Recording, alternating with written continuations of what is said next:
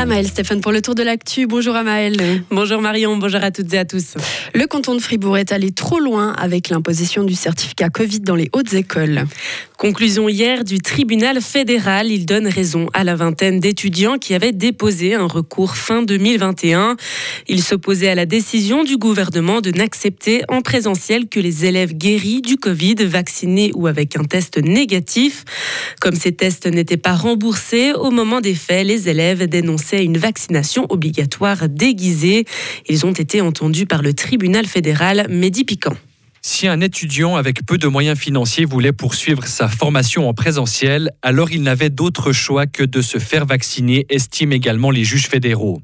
Ils ont fait leur calcul à raison de deux tests PCR par semaine. Un élève non vacciné ou non guéri du Covid aurait dû débourser 840 francs par semestre pour suivre l'entier des cours. C'est exagéré selon le tribunal fédéral. Le canton de Fribourg aurait dû prévoir un soutien financier pour les élèves avec un faible revenu. Un jugement qui réjouit les élèves qui avaient fait recours. Contactés, ils apprécient de voir que le tribunal fédéral reconnaisse le droit fondamental à une éducation en présentiel. De son côté, le canton de Fribourg envisage de contester cette décision. Gouvernement estime qu'un élément décisif n'a pas été pris en compte par le tribunal fédéral, mais il ne donne pas de précision supplémentaire. Le canton de Fribourg doit donc verser 3 000 francs aux recourants. Un nouveau bâtiment pour Horizon Sud à. Cette résidence pourra accueillir 32 personnes atteintes dans leur santé psychique. Le bâtiment actuel étant trop usagé, indique la Fondation. Les résidents bénéficieront d'un nouveau cadre plus adapté et d'un lieu de vie plus personnel. La nouvelle bâtisse aura coûté 10,5 millions de francs. Et si vous êtes intéressé à découvrir ce lieu, des portes ouvertes ont lieu aujourd'hui de 10 à 15 heures. L'ancien syndic de la ville de Fribourg, Pierre-Alain Clément, est décédé jeudi. Nos collègues de la télé nous l'ont appris hier. Le socialiste s'est éteint subitement à la veille de ses 72 ans. Il a été syndic de Fribourg entre 2006 et 2016. Jean Bourknetch a côtoyé Pierre-Alain Clément en tant que collègue et ami. Il a admiré son souci des finances saines pour la ville de Fribourg.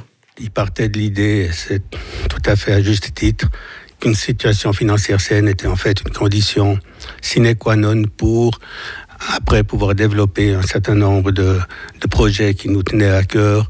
Pendant cette période, il y a eu pas mal de constructions qui ont eu lieu, qui ont été inaugurées aussi, je pense au théâtre Équilibre, à tout le site sportif Saint-Léonard, au pont de la Poya. Enfin, c'était une, époque où on a quand même beaucoup construit, beaucoup réalisé d'ouvrages pour le futur de la ville.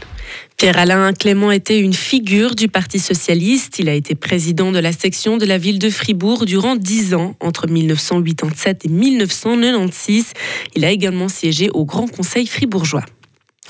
Un navire datant de la Seconde Guerre mondiale a été retrouvé au large des Philippines. L'épave est un navire japonais. Il avait été torpillé alors qu'il transportait plus de 1000 personnes, dont principalement des prisonniers australiens. On a retrouvé le bateau cette semaine à plus de 4000 mètres de profondeur. Il aura fallu plus de 5 ans pour planifier cette mission. La localisation du navire était un mystère depuis près de 81 ans. La Cour suprême maintient l'accès à la pilule abortive. Les États-Unis ont décidé hier de maintenir temporairement cette pilule qui est utilisée pour plus de la moitié des interruptions de grossesse dans le pays.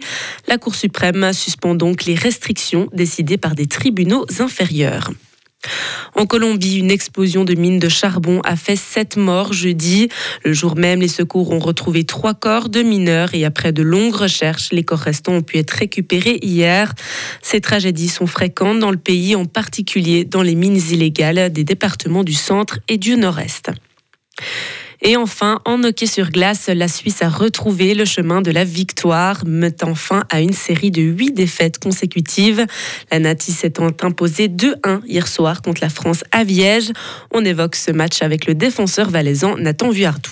Ça fait plaisir, on l'attendait un peu et puis euh, après ben, je pense pas qu'on a fait notre meilleur match ce soir mais euh, toujours l'important c'est de trouver un moyen de gagner puis euh, les deux derniers matchs qu'on a, qu'on a dans la préparation ça n'a pas fonctionné et puis ce soir, ce soir ça a marché donc, donc ouais je pense content une longue semaine de préparation, plusieurs même, mais là, euh, on a senti qu'il y avait peut-être plus de, travail physique. Est-ce que vous étiez un petit peu fatigué? On se prépare toujours pour. Euh, on voit à long terme, après, on sait que c'est une semaine dure. Mais après, c'est à nous aussi de faire le nécessaire pour pouvoir être prêt euh, les, soirs de match. Et puis, moi, je pense que je pense ce soir, on a au final un peu tout, genre la qualité ou bien aussi patinage, tout ça. On n'a pas fait notre meilleur match, on n'est pas sorti comme, on le souhaitait. Et bon, c'est quelque chose que bon, on peut vite rattraper demain et faire mieux demain. Quoi. Des propos recueillis par Rhône FM. La Suisse disputera un nouveau match amical contre la France aujourd'hui dès 17h à Lausanne. Merci beaucoup Amael, on vous retrouve à 7h30. Retrouvez toute l'info sur frappe et frappe.ch.